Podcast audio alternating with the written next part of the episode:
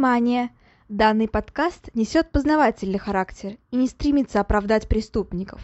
В подкасте часто упоминаются убийства, насилие, алкоголь и запрещенные вещества.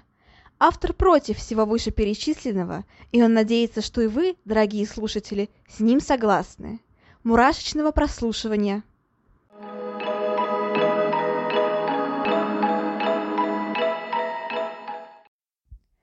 Всем привет! С вами снова Ульяна, и вы слушаете новый выпуск подкаста «Обратная сторона жизни». Всем добро пожаловать! На прошлой неделе я анонсировала довольно масштабный выпуск и сделала пару намеков на то, про что он будет. Ну да, честно сказать, намеки я делать особо не умею, поэтому, думаю, все успели догадаться про тему сегодняшнего выпуска. Ну да ладно. И да, сегодня мы поговорим о братьях Крей. Это одни из самых известных преступников Англии, которые держали на себе, по сути, весь преступный теневой мир. Кроме того, они организовали банду фирма. В России о них подробно узнали в 2015 году после выхода фильма «Легенда» с Томом Харди. Думаю, вы тоже видели этот фильм, по крайней мере, по его мемам. Да-да, те самые мемы с танцующим и недоумевающим Харди – это именно из фильма «Легенда». Однако, несмотря на то, что фильм довольно интересный, он очень хорошо снят, он мега классный, вообще я его обожаю, смотреть его без каких-либо знаний о братьях достаточно трудно. Потому что непонятно, кто с кем воюет, почему, зачем, а фильм буквально вбрасывает тебя во все события и не дает почти что никаких объяснений. Поэтому сегодня мы попробуем разобраться, кто вообще эти братья Крей, а, как прошло их детство, юность, узнаем про их успехи и провалы. В общем, поговорим обо всем, что было до событий фильма, ну и также после этих самых событий. Давайте же начнем. Итак, сначала немножко, так скажем, обобщим, а, немножко общей информации. Близнецы Крей – это преступники, а также братья-близнецы, которые в 50-х, 60-х годах 20 века контролировали большую часть организованной преступной деятельности в Лондоне, а также организовали банду под названием «Фирма». Вместе с фирмой они совершали различные преступления, начиная от э, грабежей, заканчивая убийствами и поджогами. Однако, несмотря на свою теневую деятельность, они также вели довольно светскую жизнь и были чуть ли не звездами, э, давали множество интервью, да и в принципе среди, так скажем, обычных людей были известны как э, хорошие, грамотные бизнесмены. Вот так вот. Ну а теперь немножечко про их детство.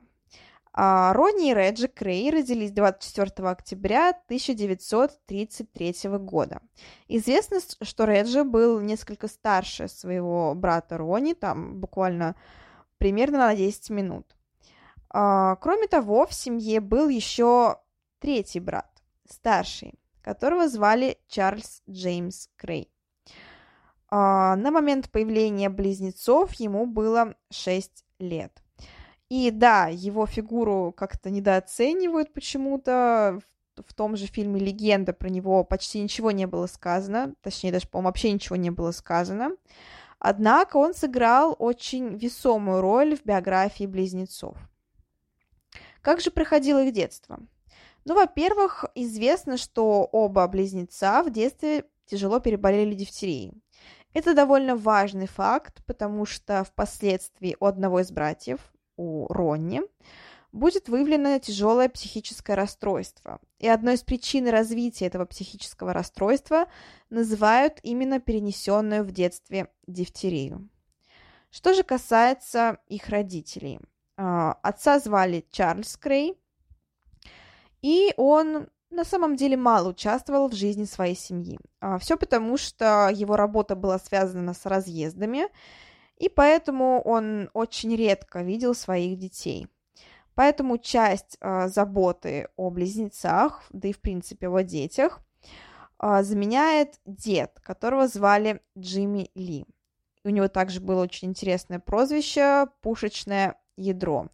Он был довольно хорошим боксером, это тоже важный факт, потому что впоследствии близнецы также э, будут, так скажем, участвовать в, в спортивных, так скажем, достижениях. А, собственно говоря, да, именно пушечное ядро отвел братьев-близнецов на бокс. В то время это было довольно популярное времяпровождение, ну и, в принципе, что было еще делать в то время на улицах. Собственно говоря, братья даже добились своеобразного успеха в этом спорте. Если бы не преступная карьера, они даже могли бы стать, если не суперзаменительными спортсменами, то, по крайней мере, просто успешными. Ходили даже слухи, что тот же Реджи Крей никогда не проигрывал в боях, да и, в принципе, о таком о такой звериной жестокости э, братьев на ринге действительно буквально ходили легенды. Однако все решила армия. В 1952 году они были направлены в королевскую пехоту. Однако надолго там задерживаться не собирались. А, во-первых, да, они не хотели служить, да и опять же их отец был известен тем, что всеми силами пытался избежать службы в армии. Поэтому близнецы, так сказать, решили повторить его достижения – Буквально в первый же день они решили уйти оттуда и вернуться в Истенд. Их несколько раз пытались арестовать и в конце концов передали армии. А, их даже после побега заключили а, в лондонский Тауэр, а после перевели в военную тюрьму Шептон Малет за то, что они, собственно говоря, много раз сбегали. Однако даже в тюрьме Поведение братьев было крайне плохим, и они всячески просто всех выбешивали, устраивали поджоги матрасов, избивали охранников, показывали какие-то непристойные э, штуки. В общем, совершали всякую дичь. В конце концов их перевели в общую камеру, там они напали на охранников и совершили побег. Опять же, их снова поймали, а, снова вернули обратно. Но они так успели всех задолбать, что их решили просто уволить из вооруженных сил и, в принципе, не брать в армию. То есть фактически своего не добились и служить не стали.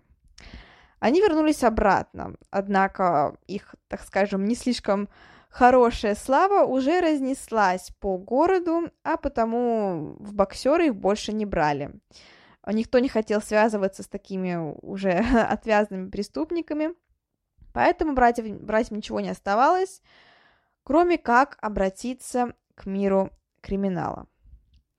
Тогда они занимают денег у своего брата и покупают бильярдный клуб в Мейл-Энд.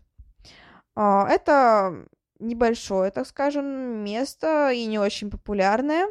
Однако там они впервые разворачивают ну, полномасштабную, так можно сказать, преступную деятельность. Там они занимаются крышеванием и вымогательством. Одни они, понятное дело, вначале не могут совсем справиться, поэтому они работают на Джей Мюррея, еще одного известного э, преступника. Некоторое время они так и работают вместе. Они, так скажем, завоевывают себе потихонечку славу, а на деньги, которые получают от ограблений, поджогов, угонов и так далее, приобретают э, другую недвижимость. Ну, обычно клубы какие-то игорные и так далее. Э, также в то время начинает формироваться очень тяжелый характер Рони. Да, уже тогда становится понятно, что он отличается слишком агрессивным поведением. Ронни также получает прозвище «полковник», и в 1956 году во время конфликта он даже простреливает оппоненту ногу. А, тот обращается в полицию, однако дело быстро заминается. Это все-таки не помогает избежать ему проблем. И буквально в 60-м году, через 4 года, его все-таки заключают в тюрьму на 18 месяцев за э, вымогательство. Там психическое состояние Рони совсем ухудшается, его отправляют на психиатрическую экспертизу и ставят диагноз – параноидальная шизофрения. До конца жизни Ронни будет страдать от этого заболевания, пить лекарства, и, в общем-то, возможно, это заболевание тоже поспособствует тому, что он умрет э, в возрасте чуть больше 60 лет. Что же касается Реджи, на самом деле заключение брата только способствовало развитию его карьеры. Он завоевывает все больше влияния и получает ночной клуб под названием Исмеральдес Барн. Это усиляет а, влияние братьев Крей, если конкретнее даже Реджи Крей, и делает его, ну, так скажем, довольно известным человеком. Там он начинает вести уже свои дела, кроет преступников, а, выдает, так скажем, кредиты игровые и так далее. Кроме того, тогда же завязывается знакомство с Ричардсонами. Это еще одни, еще одна, так скажем, а, банда, состоящая из братьев а, Чарльза и Эдварда Ричардсона. Кроме того, в банде состояли Джордж Карнелл, не забываем его имя, и Фрэнк Фрейзер. А, это были основные соперники братьев Крей, и впоследствии именно их конфликт послужит, так скажем, основной причиной упадка братьев Крей. Итак, собственно говоря, Рони отпускают, и в 60-х годах действительно они становятся такими прям бизнесменами, э, про них узнают даже в светском обществе. И действительно, у многих вот возникают вопросы, как так, почему, то есть они были такими преступниками, все это, почему полиция ничего не делала? На самом деле под них копали, копали достаточно много. Мы поговорим еще о том человеке, который их поймал. А, но, опять же, стоит понимать, что братья действительно хорошо шифровались в светском обществе они были известны как э, бизнесмены и люди, знакомые, так скажем, со сливками общества. Они действительно много общались с депутатами, людьми из мира шоу-бизнеса. Э, среди их знакомых была Диана Дорс, Барбара Винсдон и даже певец Фрэнк Синатра. И, в принципе, их бизнес выглядел довольно легальный то есть довольно легальным. Ночные клубы, какие-то игорные заведения, где братья зачастую выдавали даже кредиты своим игрокам, да и, в принципе, не отличались никаким таким э, сверхвызывающим поведением. На них были какие-то поданные заявления, в том числе за организацию гона автомобилей, однако в суде все это очень-очень быстро заминалось, так скажем. Да, все потому, что братьев были действительно хорошие связи. Они завоевывали себе славу как в преступном мире, так и в мире светском, в мире обычного общества, если так можно сказать. Но опять же стоит понимать, что в то время все-таки суд был немножко другой, и действительно ему удавалось избежать правосудия. Однако в 1964 году они все-таки привлекают к себе внимание, э, так скажем, общественности, когда в журнале Sunday Mirror публикуется статья, в которой говорится о том, что Ронни Крей состоял в сексуальной связи с лордом Будби. Это политик-консерватор. И сейчас это наверное, бы не то чтобы ничего не значило, но просто бы по-другому воспринималось. Однако в то время сексуальная, гомосексуальная связь являлась уголовным преступлением, а потому это был буквально вызов. А, обычно имен конкретных каких-то не было в статье, однако все все прекрасно понимали. Чуть позже а, поступили, поступили достаточно явные угрозы журналистам, причем со всех сторон, потому что эта статья оказалась невыгодна абсолютно никому, ни, ни единой партии. И, собственно говоря, после, а, после журнал принес извинения участникам статьи, так скажем, а также выплатил компенсацию в размере 40 тысяч фунтов. А, ну и, собственно говоря, после этого о братьях старались особо не рассказывать, чтобы не навлечь гнев э, никого. Эта статья даже несколько помогла братьям, опять же, отвлечь от себя внимание. А то есть они сначала привлекли к себе внимание, а потом, после, э, так скажем, извинений, принесенных э, э, в связи с этой статьей, они его избежали, потому что больше никто не хотел с ними связываться, снова навлекать на себя гнев. Ну а партиям просто было невыгодно больше обсуждать их и что-то под них копать. Кроме того, думаю, всем будет интересна личная жизнь братьев. Да, действительно, Рони был геем. Точнее, скорее всего, он был бисексуалом, потому что в связях с женщинами он э, также, по слухам, был увлечен.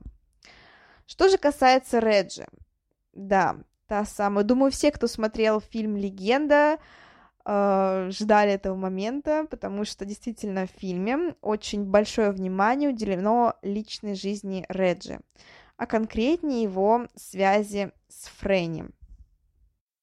Полное имя девушки Фрэнсис Ши. Э, на самом деле, действительно, это была очень э, своеобразная связь, которая повлияла на жизнь Реджи. Но тут тоже стоит понимать, что фильм не совсем все точно передал. Кто же такая Фрэнсис Ши? Действительно, это обычная девушка, которая встретила Реджи Крея, когда ей было всего лишь 16 лет. Реджи был на 10 лет ее старше в то время. Свадьба состоялась в 1965 году. А, действительно, Фрэнсис по крайней мере, внешне была очень похожа на актрису, которая сыграла ее в фильме «Легенда».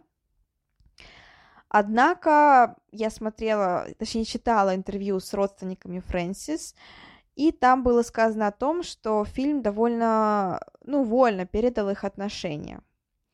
То есть Фрэнсис была куда более, так скажем, э, ну, не то чтобы вызывающий, но просто у нее был немножко другой характер. Вот так вот скажем. Собственно говоря, отношения их завязались довольно быстро, и спустя уже буквально несколько месяцев они сыграли свадьбу. Действительно, момент в фильме, где мать Фрэнсис приходит на свадьбу в черном, он был в жизни, это было правда, это было правда. А, так она показывала свое презрительное отношение к братьям Крей. А что касается самой Фрэнсис, на самом деле она, скорее всего, не полностью понимала то, чем занимался ее муж, потому что он, правда, это умело скрывал, ну и полностью ничего ей не объяснял. Понимала в какой-то степени мать, в большей степени, и действительно предостерегала дочь от связи с Реджи, однако Фрэнсис ее не послушалась. Вместе после свадьбы Фрэнни и Реджи были 8 месяцев. После этого времени Фрэнни вернулась домой и сказала о том, что их отношения закончены. После этого э, Фрэнни переезжает и даже пытается оградить себя от э, Реджи всяческими способами, однако у нее это не получается, и развод официально так и не был оформлен. Что происходило внутри семьи Фрэнни и Реджи, мы, конечно, полностью не узнаем, однако знакомые Фрэнсис и знакомые Реджи говорили о том, что это были очень довольно-таки токсичные отношения. Реджи действительно любил Фрэнни, но любил ее патологической любовью. Кроме того, он обладал очень многими странностями – ну и, конечно же, мешал Рони, который часто просто вламывался в их, в их жизнь, в их квартиру и позволял себе ходить буквально в нижнем белье по дому. А, сам Реджи очень много выпивал, был почти что всегда пьяный, и, кроме того, говорил о том, что он даже спал с оружием, то есть что тоже пугало, конечно, Фрэнни. Он позволял себе оскорблять ее, э, угрожать физически. Но, однако, действительно, после этого мог признаваться ей в любви и как-то смягчать. Ну, то есть типичный, так скажем, абьюзер, вот так вот. Это были абсолютно абьюзивные отношения, и э, Фрэнни не смогла, так скажем, справиться вот с этими эмоциональными качелями. Кроме того, были слухи, что якобы Реджи, так же как его брат, является бисексуалом, и чуть ли действительно не спит со своим братом Рони. Насколько эти слухи правда, непонятно, но однако же они были. Да и вроде как там близкие родственники Фрэнни тоже говорили о том, что вот, э, возможно, какие-то связи с мужчинами у Реджи все-таки были.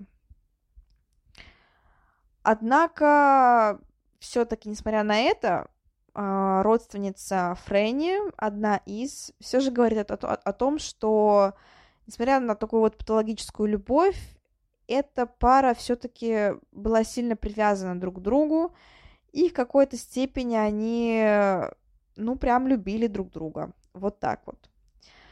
Все же Фрэнни с этим справиться не смогла, ушла от Реджи, а чуть позже она начала принимать таблетки уже, транквилизаторы э, еще до расставания с Реджи, просто чтобы справиться вот с этими эмоциональными качелями. И чуть позже, после ухода Реджи, она не смогла справиться со всем и совершила самоубийство. До него мы еще дойдем, о том, как оно повлияло на жизнь Реджи. Но действительно, эти отношения закончились крайне-крайне плохо. Что же касается личной жизни Ронни. Вообще он особо никогда не скрывал, что является бисексуалом. Будем говорить так, хотя вот в больших источниках сказано, что вот он гей, но однако о его связях с женщиной, женщинами все-таки ходят слухи, поэтому давай сойдем, давай сойдемся на том, что он все-таки был бисексуалом. Итак, он никогда особо не скрывал свои гомосексуальные и бисексуальные отношения, принципе, вел себя довольно вызывающе в обществе, и тут понятно, что ну, все это тоже порождало очень, очень большое количество слухов, да и, в принципе, а, своеобразно, так скажем, возмущало общество. Ну и статья, опубликованная в том самом журнале, все-таки была, скорее всего, правдой. В общем-то, личная жизнь братьев тоже была довольно-таки насыщенной. Ну а теперь давайте снова вернемся к их бизнесу. Напомню, что некоторое время он процветал. Однако, однако ухудшение на личном фронте Реджи и также прогрессирование заболевания Рони внесло свою лепту в ухудшение бизнеса братьев. А, действительно, они были известны, все больше и больше они были известны своей безбашенностью, и Реджи со временем все больше и больше стал походить на своего, так скажем, мягко говоря, ненормального брата. Началом конца стало убийство Корнелла. Напомню, что это был член банды Ричардсона. А, членов банды Ричардсона скажем, арестовали. Этот момент очень хорошо показан в фильмах. Однако не арестованным остался Джордж Карнелл, который в это время просто, ну, был, так скажем, не вместе с членами остальной банды. А, собственно говоря, это не устроило Ронни, непонятно, что стало причиной его агрессии. Одной из причин называют то, что, ну, во-первых, конечно же, дальние, э, давние, так скажем, ссоры, разногласия с бандой Ричардсонов. Другое, то, что Корнел мог оскорбить э, Ронни, и это тоже могло стать причиной его убийства. И также называют, что, возможно, банда Ричардсона до этого убила Ричарда Харта. Это один из сторонник братьев. В общем-то говоря, все сводится к тому, что это вызвало невероятную агрессию Рони. Когда он узнал, что после, арест... А, после того, как членов банды, банды Ричардсона арестовали, а Джордж Корнелл а, избежал наказания, он а, действительно просто буквально вышел из себя. Он выяснил местонахождение Джорджа Корнелла. Собственно говоря, он находился в это время в пабе, Рони ворвался в этот паб, под, спокойно подошел к, э, собственно говоря, Корнелу и выстрелил ему в голову. В это время все находились в баре, то есть было дофигища буквально свидетелей. Э, Ронни сказал, э, Ронни ничего буквально не сказал, то есть он просто выстрелил, а после этого ушел. Это стало неожиданностью буквально для всех, и для посетителей, и для даже членов банды Рони. Uh, и один из членов банды, uh, банды Барри, который действительно просто был поражен увиденным, он uh, сказал посетителям ничего не говорить полиции. И его послушали. Действительно, велось расследование, но полиция ничего не смогла выяснить, потому что свидетели просто отказывались что-либо говорить. То есть никто ничего не видел, никто ничего не слышал. А, он умер сам. Коронель просто умер сам. Но после этого случая все стали понимать, что братья Крей заходят слишком далеко. Они уже мало походили на успешных бизнесменов и в большей степени становились похожи просто на каких-то двух э, полунеадекватных мужчин, которые всеми силами пытаются удержать власть, но у них это мало получается. Члены их банды стали понимать это и потихонечку уходить из фирмы, по крайней мере, пытаться. Попыткой восстановить ситуацию стало спасение в кавычках безумного лесоруба. А безумного лесоруба звали Фрэнк Митчелл, и он был также преступником.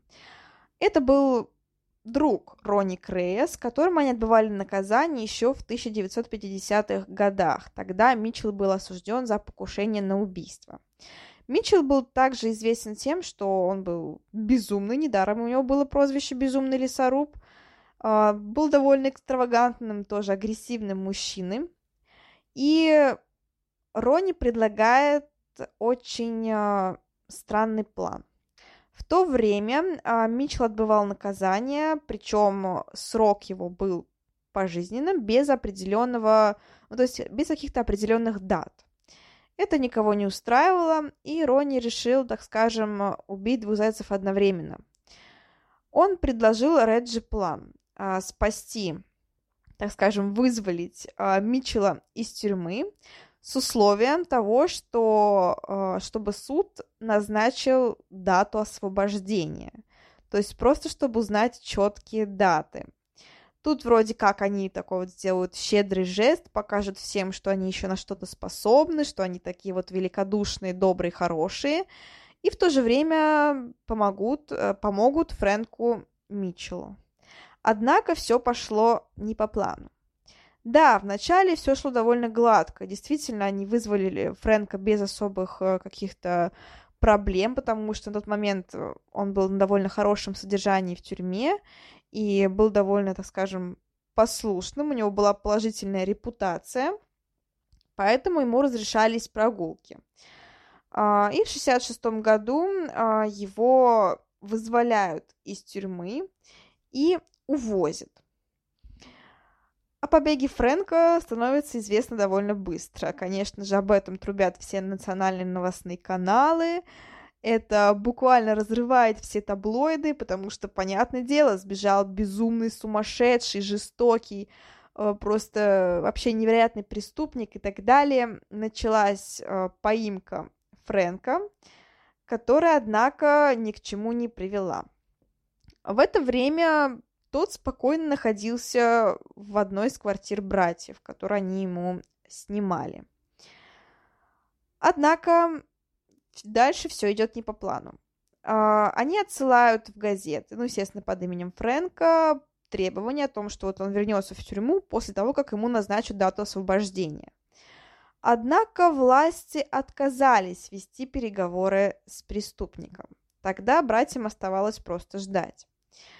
Характер у Митчелла был непростой. Он был очень огромным, физически сильным мужчиной, при этом обладал очень вспыльчивым норовом, и его было трудно сдерживать. Э, он хотел выйти на свободу, ему осточертело сидеть в четырех стенах, и поэтому он начинал буянить. В конце концов, это довело Реджи и Фрэнк, э, Реджи и Рона и они решили от него избавиться. 24 а, декабря 1966 года а, его просят сесть в фургон для переезда в якобы более тихое место за чертой города. Однако там его просто убивают. Ну а тело сбрасывают в Ла-Манш. И, конечно, убийство Митчелла еще больше усугубило репутацию братьев Крей, потому что что вообще происходит? Зачем это было нужно? Зачем нужна была эта операция? Кто вообще мог ее придумать? Непонятно. А, Реджи в тот момент уже почти что ничего не контролировал, он не мог сдерживать своего брата Рони. Опять же, напомню про проблемы в личной жизни. И понятно, что он все больше и больше приближался к тому, что становился таким же сумасшедшим, как и его брат Рони. И действительно, он становится тоже крайне жестоким и агрессивным. Если до этого он пытался вести какую-то политику, так скажем, полулегального бизнеса, когда пытался со всеми договариваться как-то, ну, в общем-то, хотел вести все более мирным путем, уже в 65-67 году все это сводится на нет. И он а, становится таким тоже агрессивным братом, тоже начинает действовать агрессивно, через силу, через убийство и через кровь. Последней каплей стало убийство Джека Маквити, которого звали, ну, по прозвищу Шляпа. Собственно говоря, он должен был э, совершить убийство по заказу братьев, однако совершить его так и не смог. Опять же, непонятно, почему выбрали именно Джека Маквити. До этого он вообще не был известен как заказной, так скажем, как э, а, заказной убийца, не был он, так скажем, киллером никаким. То есть братья просто его подрядили, потому что он был им должен. Убийство Махвити совершить не смог. Ну и Реджи вызвал его к себе на квартиру. А, там он а, схватил пистолет, два раза выстрелил ему в голову, однако два раза произошла осечка. Реджи это не остановило, он схватил нож и буквально зарезал Маквити ножом. А, убийство было очень кровавым, и на такую жестокость до этого был способен исключительно Рон. Опять же, это стало последней каплей, и в 1967 году инспектор Рид начинает полномасштабное расследование – до этого я не упоминала Ричарда, точнее Леонарда Рида, просто чтобы вы не запутались. Но сейчас настало время поговорить о нем. Собственно, Леонард э, Рид стал известен как человек, поймавший братьев Крей. В фильме «Легенда» его исполняет, его роль исполняет Кристофер Эклстон. Я его просто обожаю, поэтому не могу не упомянуть. Просто потому, что я являюсь огромным фанатом сериала «Доктора Кто», э, и Кристофер Эклстон играет там одного из докторов. Поэтому, да, я не могу не упомянуть имя этого человека. Ну, собственно, Леонард или Ниппер Рид э, был довольно дотошным человеком, который еще до 67 года принимался за расследование дела братьев Крей, он под них копал, однако ничего не добился, просто потому что влияние Крей было огромным, и никто не хотел ввязываться в проблемы и давать какие-то показания против них.